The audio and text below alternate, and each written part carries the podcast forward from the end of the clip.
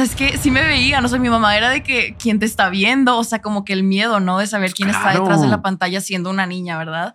Pero pues siempre estuve cuidada. Eh, mi hermana me dice, ¿cómo puedes estar tan tranquila hablando enfrente de ella? O sea, dice, es que es Becky G, ¿cómo puedes estar tan normal? Te lo he- o sea, lo he pensado mil, mil veces, lo he soñado casi creo.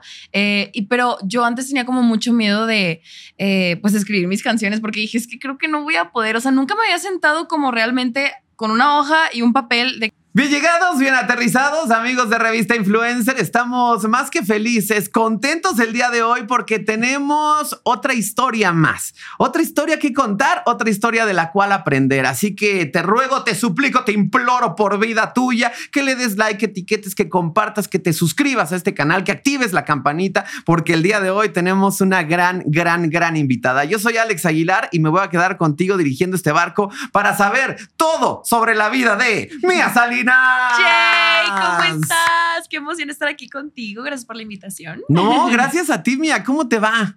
Pues súper bien, ¿eh? Yo ando con mil emociones porque ya viene mi proyecto musical. O sea, yo ya ando de que ya no puedo esperar más a que salga y ya que puedan escuchar las canciones que hemos estado escribiendo. Pero bueno, ya tú hazme las preguntas. Yo estoy Oye. Mía, TikToker, influencer, por supuesto, pero además cantante y además la música ha estado en tu vida desde que naciste prácticamente. O sea, tu es. papá músico de profesión y te inculcó esto a ti y- y una cosa es decir, vas a seguir la tradición familiar y otra cosa es decir, amo esto. O sea, ¿cómo fue eso? O sea, tú desde que tienes uso de conciencia, de razón, desde que naciste, la música está en tu vida. Exactamente. Bueno, como ya lo dijiste, pues mi papá músico. Este, ahí en la casa tenemos todos los instrumentos, ¿no? Entonces es lo que yo siempre vi desde chiquita. Ahorita tengo 17. Digo chiquita porque es más chiquita Amo todavía. inocencia, 17 años. Exacto, ya casi 18. En octubre cumplo 18. Pero pues sí, el hecho de ver los Eres Libra. instrumentos, soy Libra. Sí, se ¿Te no- caigo bien? ¿Te Sí, caigo se bien? nota, ¿Se la, nota? la equidad, la tranquilidad. Exacto. Y pues te digo, eh, yo iba a sus presentaciones porque de repente se presentaba porque él está en un grupo tributo a los Beatles que cantan puras canciones del grupo. Entonces yo lo veía y así y todo, pero él siempre dijo, yo quiero que uno de mis tres hijos se dedique a lo de la música. Pero no, no es obligado. O ¿En sea, si les gusta o no. Eh, es como tributo a los Beatles, se llama Shout.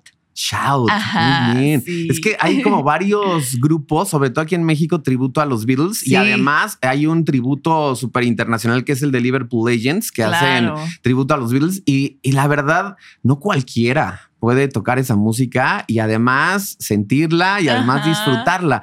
Pero tú desde que eras chiquitita, pues te encontraste con tu papá músico, instrumentos colgados en la casa. Tal Y, y- cual. y de repente hay gente que nace en casa futbolista y no es futbolista. O sea. ¿a ti qué, qué te, qué te enganchó? Yo creo que fue el hecho de que mis papás me metieron a una academia de talentos donde había clases de canto, baile, actuación, modelaje, este, y pues me abrieron como un panorama gigante de cosas que yo puedo hacer. Entonces, como cuando tomaba las clases de canto, como que sí me llamaba más la atención y yo era de que la estrellita en el, en el salón, la maestra me decía, oye, cantas muy bien y tráete más canciones, este, para ensayarlas, ¿no? En las siguientes clases. Y hubo muchas presentaciones así, este, donde yo me lancé, tenía como seis años, bien chiquita y así cantaba de que en planes comerciales frente a muchísima gente, pero fueron, o sea, esos pena. momentos. Eso es lo que te voy a decir. Fueron los momentos que me quitaron la pena porque yo de verdad tenía pánico escénico y lloraba. O sea, cuando me estaba presentando, tengo muchos videos así donde salgo llorando en presentaciones. Está súper chistoso, pero fue lo que me ayudó pues a llegar aquí. Oye, pero está súper bonito porque además, independientemente que, que lograste descubrir tu talento desde Sí. pequeña, digo desde pequeña metafóricamente porque ella está muy pequeña en realidad, estás muy jovencita, tienes 17 Todavía. años. Ujú. Ni siquiera eres mayor de edad todavía No, en no. México y además, bueno, y en, en muchos países, por supuesto. y además, eh, pues por ejemplo, yo me pongo a pensar, yo a mis 17 años, como que la, como que estás muy desbalagado, como que no sabes ni qué onda. O sea, Justo. estás estudiando la prepa. O sea, yo estaba en un momento de rebeldía con el cabello largo. O sea, como, y- y como que descubriéndote apenas, o sea, realmente qué quieres hacer. Es verdad. Pero que tú desde chiquita, desde niñita dijeras, yo tengo muy claro que quiero y quiero dedicarme a esto, Ujú. es, es- es interesante, Sí. pero ¿cómo fue que llegan las redes sociales a tu vida? Fue a los 10, o sea, te digo, yo a los 6 entré con las clases y todo, pero a los 10 yo pues vi como en App Store, ya ves dónde están de que todas las aplicaciones que estaba como una en tendencia que se llamaba Musicali, ¿verdad? Que hoy es TikTok. Este, y la descargué y pues había muy poquitos creadores en ese entonces, en México casi ni había, o sea, de repente veía los videos de los que están en Estados Unidos y empecé yo a hacer mis videitos allá en mi cuarto y todo con un iPad, ajá, o sea, yo me grababa. Tus papás no te decían, no, no, no, mi gente está muy chiquita para meterte es que a las se les redes? hacía muy raro y antes como que no, o sea, las redes sociales no eran muy sonadas, o sea, en ese momento no era como que la gran cosa como lo son ahorita tan importantes, pero, o sea, es que sí me veía, no sé, mi mamá era de que quién te está viendo, o sea, como que el miedo, ¿no? De saber quién está detrás de la pantalla siendo una niña, ¿verdad? Pero pues siempre estuve cuidada y luego mi hermana también como que de repente agarró también por hacer los videos y todo, entonces pues me empezó, este, pues a gustar más. Tienes una hermana mayor y un Sí, hermano menor. menor. ¿no? Y, La en medio. el- mira, yo también soy el del medio y siempre he dicho somos los, más mejores, deseados. Claro que sí. Sí, sí, o sea, yo siempre lo hacíamos de broma. Mi papá, que en paz descanse, le decía a mi hermana, ¿sabes por qué me casé? Por Ajá. tu culpa. Le decía.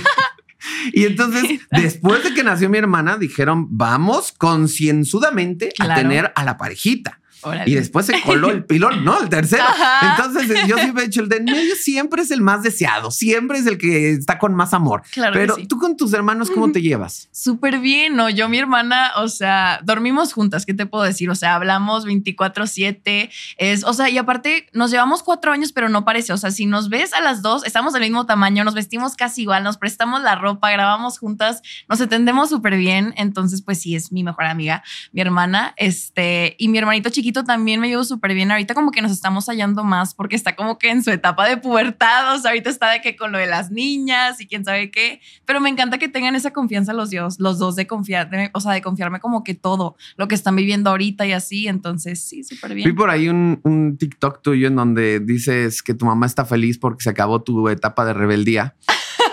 Pero llega tu hermano. Llega mi ¡Sorpresa! hermano, ya sé. Como uno por uno, o sea, los tres, ¿no? Hemos tenido nuestra etapa de loquillos, pero pues ahí va. Ya le toca lo último a mi mamá de mi hermano, ¿verdad? Oye, ¿y recuerdas cuál fue como de las mayores travesuras que hicieron como hermanos juntos y decir, no manches, sabes, hicimos. Tengo una anécdota de que cuando yo me abrí la barbilla, haz de cuenta que todavía tengo la cicatriz aquí, se alcanza a notar un poquito, pero no sé cuántos años tenía que mi hermana llega al cuarto y me dice, tengo un juego nuevo. Dice, te voy a vendar los ojos y haz de cuenta que el cuarto, este, yo me voy a esconder, o sea, me voy a mover a lugares y tú me tienes que encontrar, no voy a hacer ruido ni nada. Entonces me empieza, eh, se empieza a mover ella por todo el cuarto, yo con los ojos vendados. Llega un punto donde me cansé porque no la encontré, andaba corriendo, no sé qué hizo. Eh, y haz de cuenta que en nuestro cuarto hay como dos camas y en medio pues está como la separación, ¿no? Y dije, ya, ya me cansé, me voy a aventar, ¿no? A la cama. cama. Literal me dejé caer así, pero no estaba la cama. Según yo había sentido la cama y caí en medio, en el piso, y me abrí la barbilla. No manches. Y mi mamá estaba de que, ¿qué hicieron? Pero todo por ese juego de que mi hermana, pues, indefensa, queriendo divertirse o algo, y terminó un ¿Qué poco edad mal. tenías ahí? Es que no me acuerdo. ¿Cuántos años tenía? Como cuatro. No. Seis, ¿no?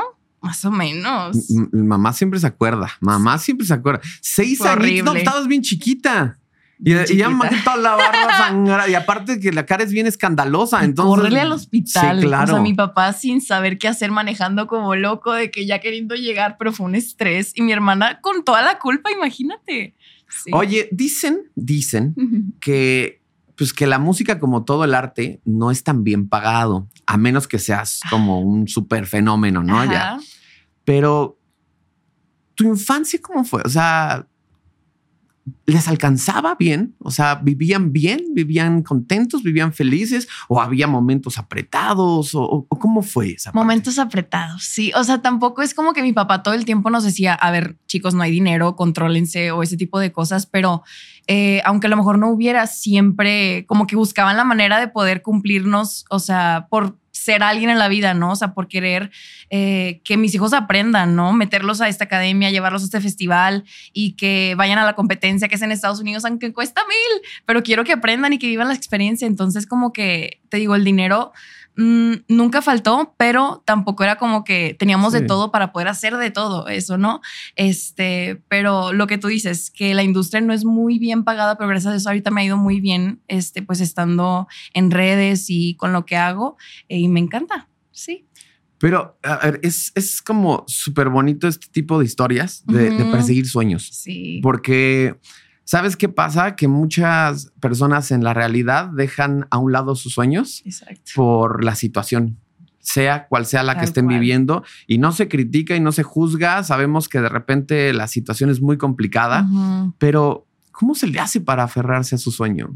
¿Cómo se le hace para decir, no importa, voy a sacrificar a lo mejor esto o voy a dejar esto, pero esto no lo voy a soltar? Es que como tú dices, de repente mi papá sí era un punto que decía de que, a ver, espérate, o sea, ya fueron demasiadas competencias porque yo antes este, bailaba también, íbamos mi hermana y yo a competencias en Las Vegas, en Estados Unidos, te digo, y sí era un gasto fuerte. Entonces mi papá en un cierto punto fue como que, a ver, espérate, ya estamos gastando de más y si les está sirviendo, no les está sirviendo, estamos descuidando la casa o lo que tú quieras, este, pero... O sea, yo al demostrarle que realmente, por ejemplo, le dije, el baile ya no lo quiero, o sea, a mí no me encanta, le dije, pues vamos a darle por la música. Empecé a tocar los instrumentos, me dijo, bueno, vale más la pena como invertirle en las clases de canto. Entonces por eso dijo, ok, vale la pena, sé que tienes el talento, confió en mí, entonces por eso ahorita él siempre está pegado a mí en lo de la música. Sé que tocas el ukulele, pero ¿hay algún otro instrumento que toques? Pues estoy intentando piano. Empecé con las clases de piano. No sé, o sea, mi papá que siempre que me ve las manos me dice, tienes manos de pianista Sí, por los dedos, largos. largos. Sí, exacto. Él y yo tenemos las mismas manos. Entonces me dice, pues dale por el piano porque él toca piano, bajo, todo tipo de guitarras. Entonces también como que quiere que agarre la guitarra grande, pero el ukelele es súper lindo porque está súper chiquito y me gusta. Es que es, es, por ejemplo, yo lo, yo lo veo en mi casa también crecimos con música, ¿no? Mi papá era músico. Entonces, en algún momento yo quise aprender a tocar la guitarra.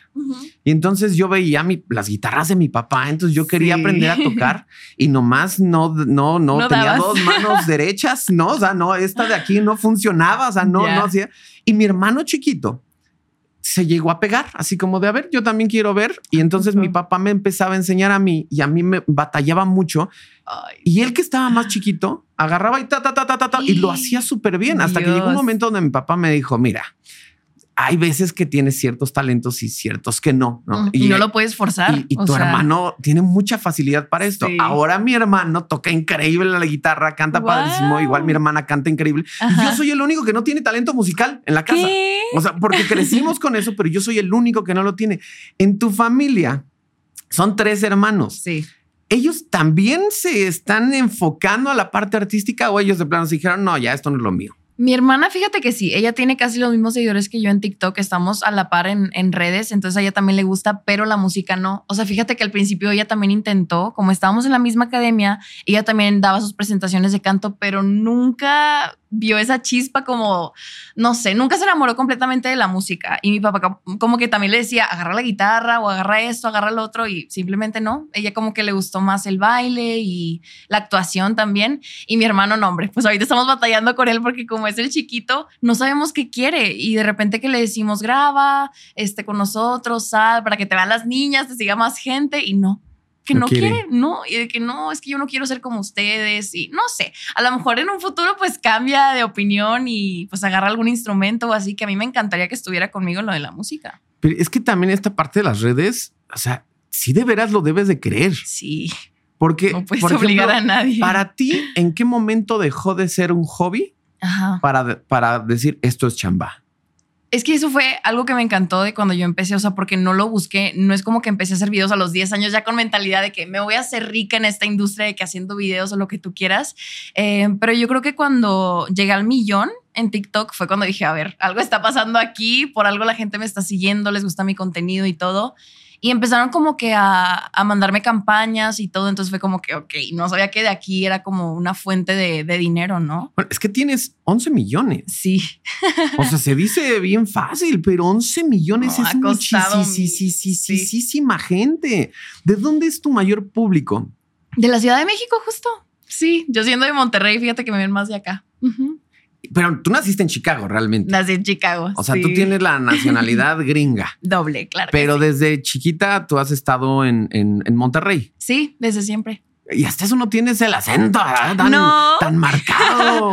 ¿A poco no? ¿Sabes qué? Yo, yo viví como cuatro años con roomies y eran Ok. regios, ¿no? Entonces Se te pegó. se me pegó y además era increíble porque yo estaba en mi cuarto y, y- y hacían su carne asada, ¿no? Entonces Yo, yo a lo lejos, regios. yo nada más escuchaba mamalón, güey, sobres, güey. Era, era todo lo que yo escuchaba. Entonces, eh, por ejemplo, hay cosas que a mí se me pegaron, ¿no? O sea, por ejemplo, yo en lugar de decir chela, digo cheve, porque sé que, que como que se me pegó mucho de ellos, ¿no? O en lugar de decir chido, digo sobres. O sea, porque se me pegó mucho por, por Ah. Sí. ese, ese tiempo. Pero como que sí estoy muy agudizado con el acento regio y a ti como que no te lo noto tanto, como que siento que, que lo has neutralizado. Exacto, me dice que lo tengo como neutro, o sea, ni tanto, pero es que no sé, o sea, hablo como normal. Yo no encuentro como que tengo un acento, pero tampoco es como que hablo de aquí de la ciudad no, no, tampoco. no, no, no, no, no hablas así, Neutro, carnal. normal, no. no, no. Exacto, sí, ahí como que se me mezcló, sí. Oye, pero es- está, está increíble porque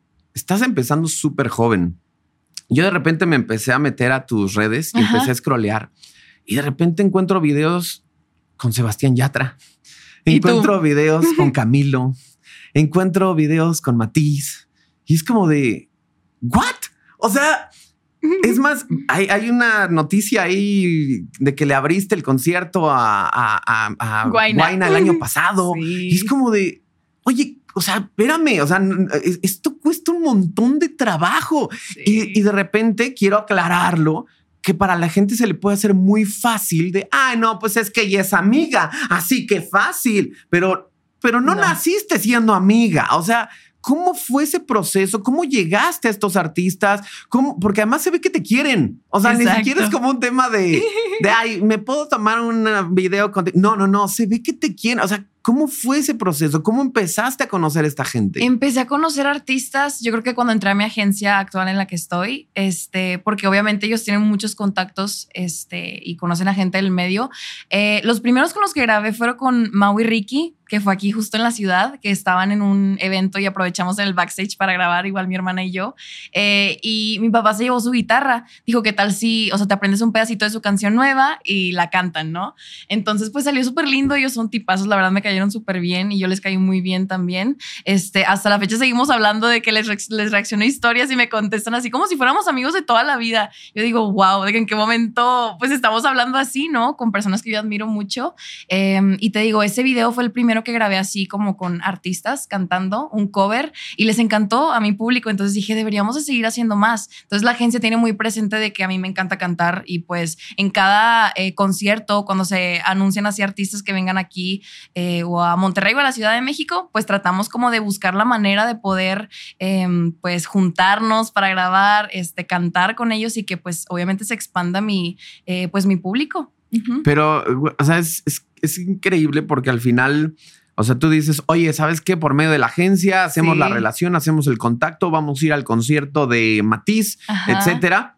Y entonces, ¿en- ¿cómo sale el que tú les digas, oigan, vamos a hacer un video, ¿no? En donde yo voy a estar cantando una canción de ustedes Sí. y ustedes entran después. O sea, porque no es fácil. O sea, al final ellos ya son súper figurones Ajá. que, que digo, a lo mejor ayuda un poco decir traigo 11 millones de seguidores, o sea, no, Claro. no, no, o sea, pero de todas maneras, o sea, No llegar fácil. y decirles, oigan, vamos a hacer Sí. esto, o sea, yo ya me veo llegando diciéndole a Shakira, mira, Shakis, vamos a... Y me va a decir, sí, claro, güey, o sea, o sea, tienes mucho ángel, mucho carisma para poder llegar y decirles y que ellos digan, sí, va, jugamos. Exacto. Es que está difícil. Haz de cuenta que la vez pasada que estábamos grabando con Becky G, que fue yo creo que lo más reciente, eh, mi hermana me dice, ¿cómo puedes estar tan tranquila hablando enfrente de ella? O sea, dice, es que es Becky G, ¿cómo puedes estar tan normal?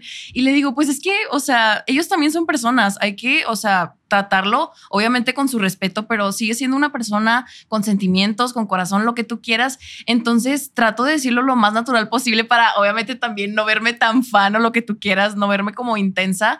Eh, o también, o sea, si no es parte de la, o sea, no lo consiguieron por parte de la agencia, eh, o yo les escribo, o sea, por ejemplo, con Camilo, eh, ya teníamos mucho rato hablando, o sea, yo soy muy, muy fan de él, entonces ya teníamos rato como que hablando ahí por Instagram y todo, y ya cuando nos vimos me dice, ay, eres O tú, sea, pero tú o sea, ya me escribiste a captaba. Camilo en Sí. Instagram y te contestó. Es que de repente me subía sus historias, cuando yo hacía covers de sus canciones me subía. Ah, ok. Entonces ya cuando lo vi en persona me dice, eres tú, de que la de los videos, nos tomamos foto y ya, esa fue una ocasión y luego en otro concierto que fue a Monterrey ya fue cuando pudimos cantar, este, y ya estuvo bien lindo y ya, o sea, me encanta que me ubiquen, es la verdad bien lindo. Sí. Está, está muy padre. De hecho, justo eso, el gran tema es que muchas veces los artistas, y, y es más, tú, tú, misma lo has de estar ya viviendo Sí. con, con esta fama de, de- de redes sociales, que de repente al lugar al que llegas es así como de, ay, alfombra roja y caravana y todo mundo de servicio. Algunos Y entonces sí. como que empiezas a desconfiar un poco de quién es auténtico, quién es real, quién nada Sí. más está porque da bien y quién quiere algún beneficio, ¿no? Y entonces que de repente llegue alguien que te hable como lo que eres, como un ser humano y que te hable cómo estás, ¿no? Y, y- y que sientas esa autenticidad, pues como que ayuda mucho. Exacto. Yo tengo una anécdota de un jefe mío que alguna vez entrevistó a, a Juan Gabriel Ajá. y, y estaba a, a- a punto de comenzar la entrevista y entonces dicen acción, grabamos y entonces mi jefe empieza, estoy con el maestro, el grande, el compositor, el bla, bla, y se avienta como dos minutos de halagos a Juan Gabriel. El maestro, Juan Gabriel, maestro, ¿cómo está? Y Juan Gabriel con una cara de desencajado dice, incómodo. Y entonces se queda así mi jefe como, ¿qué? Dice, es que no me gusta la gente barbera. No, no, cortemos. Y Dios. cortan la entrevista y le dice, vuélveme a presentar, pero normal. O sea, no, no hagas eso. Ujú. Y entonces mi jefe se puso súper nervioso porque que Juan Gabriel te corte la Ay, entrevista no, y te diga, vamos a empezar otra vez. Y fue así como chispas, ¿no? Pero sí creo que una cosa es como, como echar porras y echar como, como una buena bienvenida y otra Exacto. cosa es ya también la barbería, así como de ya, ya todo. Y creo que sí, justo a lo mejor eso les, les atrae mucho de ti, que, que digan, esta chava es auténtica, es real. Porque además he visto tus videos en donde sale alguien tocando la guitarra atrás. Mi papá. Es tu papá. sí. Y, y tienes uno que es como un compilado de ta, ta, ta, ta, ta, diferentes lugares y siempre sale tu papá atrás tocando la guitarra. Te digo que le encanta. Este, y yo creo que eso también es lo que les llama la atención a los artistas, ver que es algo familiar, que no lo estoy forzando y que no nada más lo veo como beneficio, ¿no? Para mí, o sea, es conocer a la persona y, este, pues, no sé, o sea, sí les encanta que lleve a mi papá. La vez pasada, digo, con Becky G, ella se sorprendió, saca a mi papá la guitarra, me dice, ¿es tu papá? No es cierto, y bien emocionada, ¿no? Y, o sea, todavía con más ganas empezó como a grabar conmigo, pero ah, regresando a lo del tema pasado, eh, o sea, yo llevo, yo llevo como una idea ya de qué es lo que vamos a grabar con los artistas, pero está difícil aprenderte la canción y luego explicarles de que qué es lo que quiero hacer. O sea, decirle, va a tocar mi papá, tú vas a decir esta parte, yo, yo voy a decir esta parte, tú entras en este momento. O sea, yo también es como que demasiada información, pero es que yo traigo como ideas así súper locas, pero salen al final muy lindos los videos. Pero es que, o sea, digo, está padre porque tú ya lo llevas estructurado. Sí. Tú sabes qué es lo que quieres y sabes cómo lo quieres. El tema es que ellos entiendan qué es lo que quieres, porque Sí. aparte es la premura antes de entrar al concierto y grabamos Y rápido, nos quieran. saludamos, nos conocemos, pero entrarle, o sea, por ejemplo, si vi ese, ese TikTok donde sales con Becky G, que además Sí. sale con mucho ca- ca- carisma y bailando y cantando y, y es como de, órale, o sea, está, está bien padre eso porque además juegas en su liga, Sí. pero al final es la tuya. ¿no? O sea, y, y- y está muy padre porque eso también pues te ha posicionado mucho para que la misma gente quiera escuchar tus propias canciones. O sea, te decía antes de, de empezar a grabar que yo veía los comentarios que te hacían Ajá. y eran de ya queremos escuchar tu música, ya queremos escucharte a ti, ¿para cuándo la canción? ¿Para cuándo el sencillo? Para... Y entonces yo dije, esta niña es muy inteligente porque fuiste calentando y calentando y calentando y calentando y calentando la olla. Y evidentemente cuando tú sacas tu primer canción, la gente y Por fin. todos tus seguidores es como, sí, o sea, ya Sí. estaban ávidos de, de- de ese tema. Y, y fue presa. Y le fue increíblemente bien. Así es, no, yo sigo impactada con los resultados de esa primera canción. Aparte de que hicimos una fiesta, yo invité a todos mis amigos, conocidos, familia sobre todo, y sí se hizo mucho ruido de esa primera canción. Eh, y ahorita viene, pues ya te digo, lo nuevo, el nuevo proyecto musical que ya la gente está, te digo que se mueren por escuchar lo nuevo porque les he estado dando como muchas pistas y a rato les digo que ya grabé una nueva canción y ya acabo de salir del estudio. Eh, y como tengo desde noviembre, o cuándo fue que noviembre que saqué canción, ya están como que ¿Cuánto más nos vas a hacer esperar para sacar nueva música? Te digo, tengo tres afuera y ahorita ya tenemos seis o siete en un cajón así con llavecita. Oye, pues está padrísimo. Vi por ahí, no sé qué tan cierto sea, no sé qué tan real sea eh, o qué tan armado, pero vi un, un TikTok en donde le hablas a un ex Ajá, y le, y le dices que si escuchó tu canción ajá. y te dice que, eh, que es para él. Dice, esa me la dedicaste a mí. Y entonces él te dice, ¿quieres volver? pero bien seguro te lees. ¿Quieres volver? Y tú así de, no sé, sigue escuchando las canciones y ahí vemos, ¿no? O sea, ¿eso es real? ¿Si fue auténtico? ¿Si fue un ex real o fue un amigo o qué fue? Pues mira, te voy a ser bien sincera ese video lo grabé, o sea, obviamente fue plan con maña, porque dije a la gente le va a gustar y es como que para invitarlos a que vayan a ver la canción, pero el que estaba hablando era mi hermano. era mi hermano. O sea, es que mira, yo nunca he tenido novio, yo nunca he tenido novio, entonces, bueno, o sea, casi algo, sí, pero he aprendido como que diferentes historias y tengo varias historias que pues me inspiran a escribir esas canciones, pero esa última yo no tuve participación en la, en la letra, a diferencia de las de ahorita que todas son 100% mías, em, esas anteriores fueron como que maquetas que la disquera me, me dio y yo para que escogiera con cuáles me sentía más cómoda, cuáles yo quería cantar, pero dije, ¿qué puedo hacer para levantar esta canción? O sea, para que le vaya muy bien, la gente se anime a escucharla y dije, mi hermano, ya que ahorita anda con su cambio de voz, de que ahora ya súper hombre, porque tiene 14, tiene 14, pero ya tiene la voz así súper grave. Entonces le dije, vamos a grabar este video. Me dice, ¿por qué yo? Te digo, ¿cómo es, verdad? Pero al final la gente se lo creyó. O sea, yo no les quería decir la realidad, pero eso es información confidencial. No, no, no, mira, aquí se queda salvo tu secreto, mira, nadie lo va a divulgar, aquí nada más este podcast lo ve mi mamá y se acabó, no te preocupes, ella no le va a decir a nadie. Pero bueno, oye, mira, está bien padre porque vienen tus creaciones.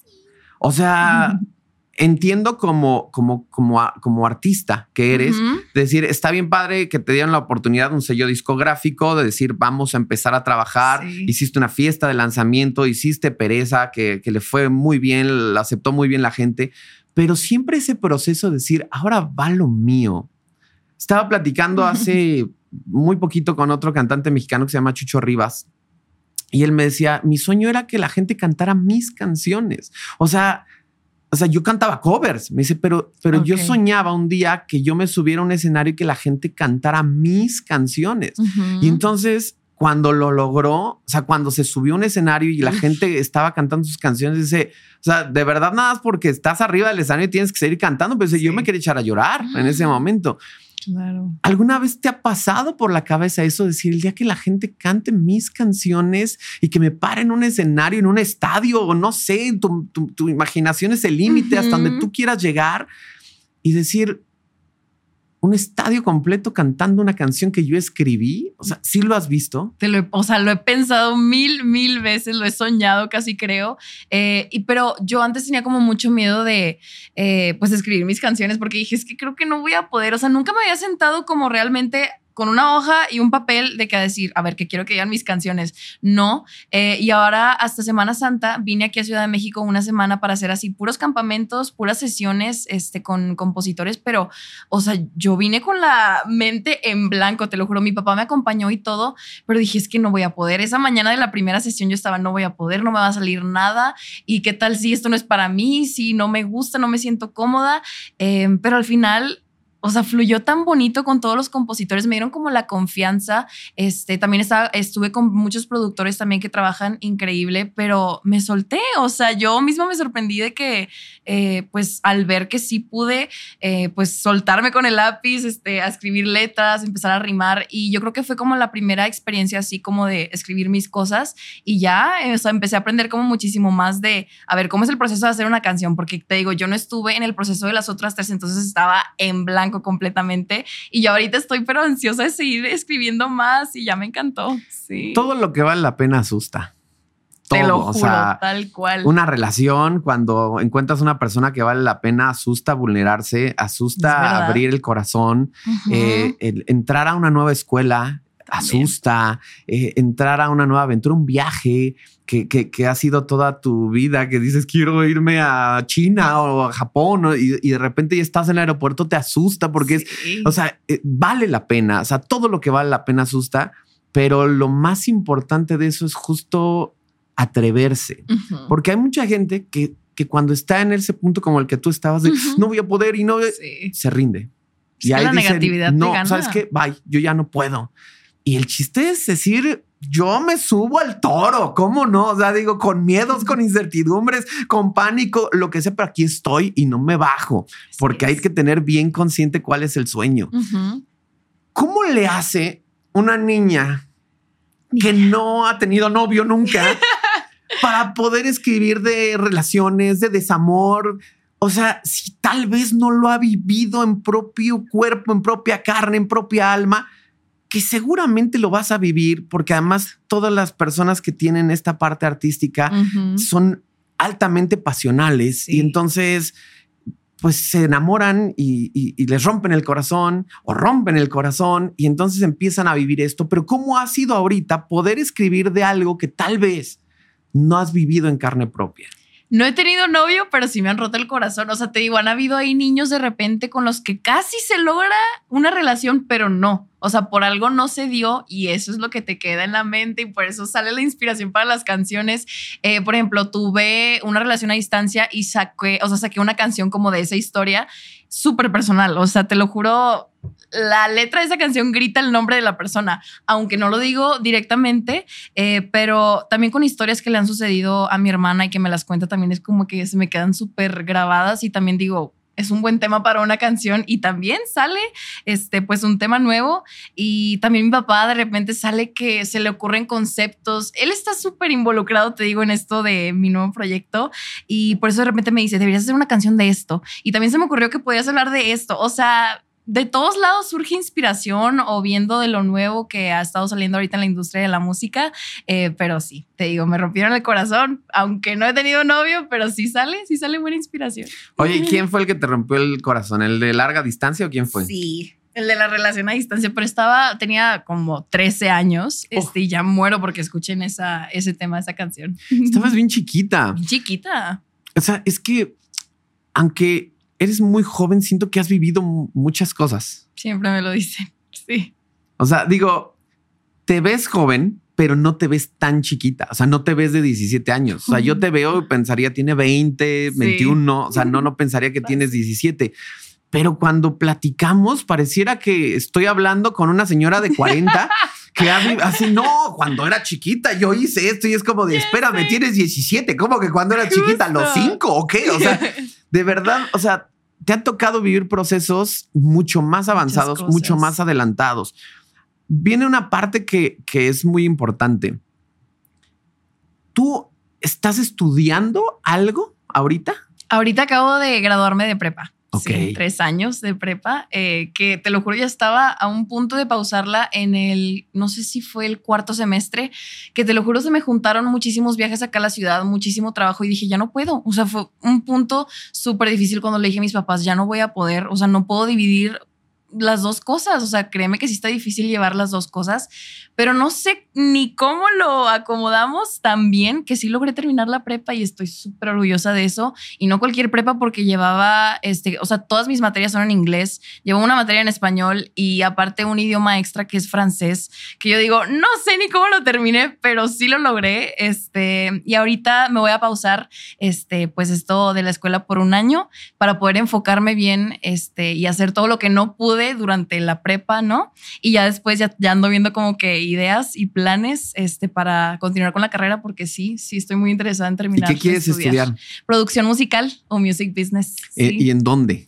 Pues ando viéndose aquí en la ciudad, porque me han dicho que hay muchas escuelas muy buenas, o ando viéndose allá en Estados Unidos, en Berkeley, por allá. Órale, sería una experiencia muy cañona, ¿no? o sea, muy fuerte y de mucho aprendizaje, que esa es la ventaja tal vez de haber empezado tan joven, ¿no? Que puedes tener ese o sea, digo, al final dicen los niños son como esponjitas, ¿no? absorben todo muy rápido. O sea, tú ahorita traes, eh, al menos eres bilingüe, al menos, pero además también pues traes eh, buen conocimiento de francés. Entonces eso te va abriendo más puertas, ¿no? O sea, tú te puedes ir a Estados Unidos a estudiar perfectamente la carrera sin ningún tema, ¿no? A diferencia de otros que dicen, oye, me voy a Estados Unidos, pero primero mi primer conflicto es el idioma, ¿no? O sea, ¿cómo le hago? O sea, entonces tú ya tienes esa herramienta a favor, digo, gracias al esfuerzo de tus papis y de todo, de, pagarte una buena escuela, pero al final es como, te falta un chorro todavía, o sea, un montón, pero sé que tienes ganas sé que tienes la disposición y sé que lo puedes lograr en el momento que tú quieras.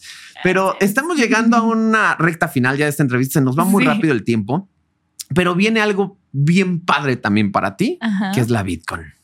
La Bitcoin, ya sé, ando bien emocionado por ese evento y justo eh, la edición del año pasado yo no pude asistir porque tuve un viaje, a, fuimos a Alemania, mis papás y yo, eh, por una colaboración con una marca de maquillaje también buenísima que me encanta, que se llama Essence, eh, y no pude, iba a cantar, o sea, yo iba a estrenar de que mi canción, o sea, que Pereza estaba muy reciente en ese entonces, entonces le iba a cantar y todo, ya tenía todo planeado y justo se atravesó ese viaje y no pude, entonces me quedé con mil ganas, entonces ya ahorita que otra vez nos anunciaron que se logró la invitación, pues ando bien contento, ya nada más esperando a que llegue septiembre Oye, eh, está, está increíble. O sea, hay más de 50 marcas.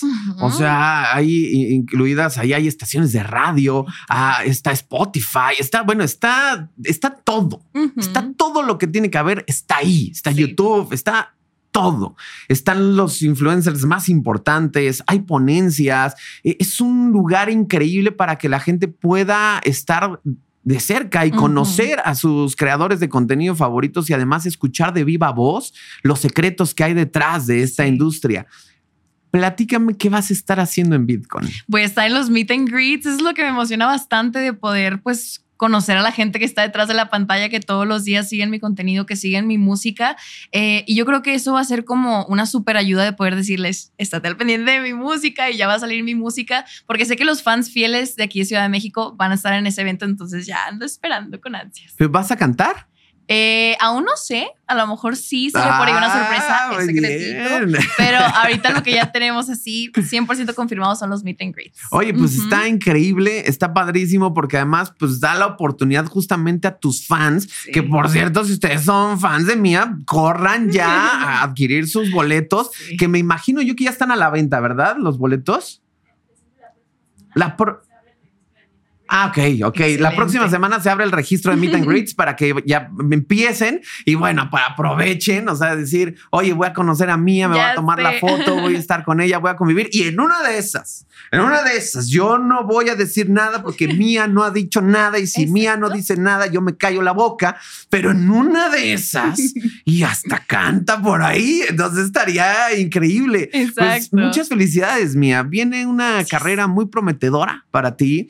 Creo que la Bitcoin es un escenario brutal, brutal, impresionante y que además te está llegando como todo lo que te está llegando muy joven y que puedes sacarle todo el provecho del mundo, Mía. Muchas felicidades. Muchísimas gracias. ¿Y qué más viene para ti, Mía? Pues te digo el álbum, el álbum, este, te digo, esas siete canciones les van a súper encantar y son totalmente escritas por mí, por mi papá, en colaboración con mucha gente súper talentosa colaboraciones también por ahí con artistas buenísimos y ya ansiosa porque todo salga. ¿Hay alguna fecha tentativa, algo que nos puedas decir para cuándo? Finales de julio, si Dios quiere. O sea, ya, ya, ya, lo tenemos, ya a la vuelta de la esquina. No manches, qué nerviosidad. Los hice esperar mucho, pero créanme que va a valer la pena. Es como si fueran a hacer un bebé. Tal cual, ya, ya, estamos en las últimas semanas y es como de ya se le ve la panzota, ya, ya ahí viene. Pues mucho éxito, muchas felicidades porque aparte pues está increíble porque pues da pie a que justo en la VidCon ya podemos estar platicando de, tu nuevo álbum. Así que todo el éxito del mundo. Ya sé que la gente, más de 11 millones te respaldan, ¿verdad? Pero de todas maneras, como protocolo mía, ¿en dónde te encontramos? Pues miren, en Instagram estoy como Mía Salinas, igual que en mi canal de YouTube de música, Mía Salinas así tal cual, y en TikTok mía.salinas con doble S. Ahí está. Pues muchachos, yo soy Alex Aguilar, así me encuentras en todas las redes y síganos también en todas las redes de Revista Influencer. Recuerda suscribirte a este podcast, darle like, etiquetar, compartir, hacer lo tuyo y sobre todo, pues aprender de estas historias inspiradoras, a seguir soñando y a seguir disfrutando porque a eso venimos esta vida. Así que hasta la próxima. Bye bye.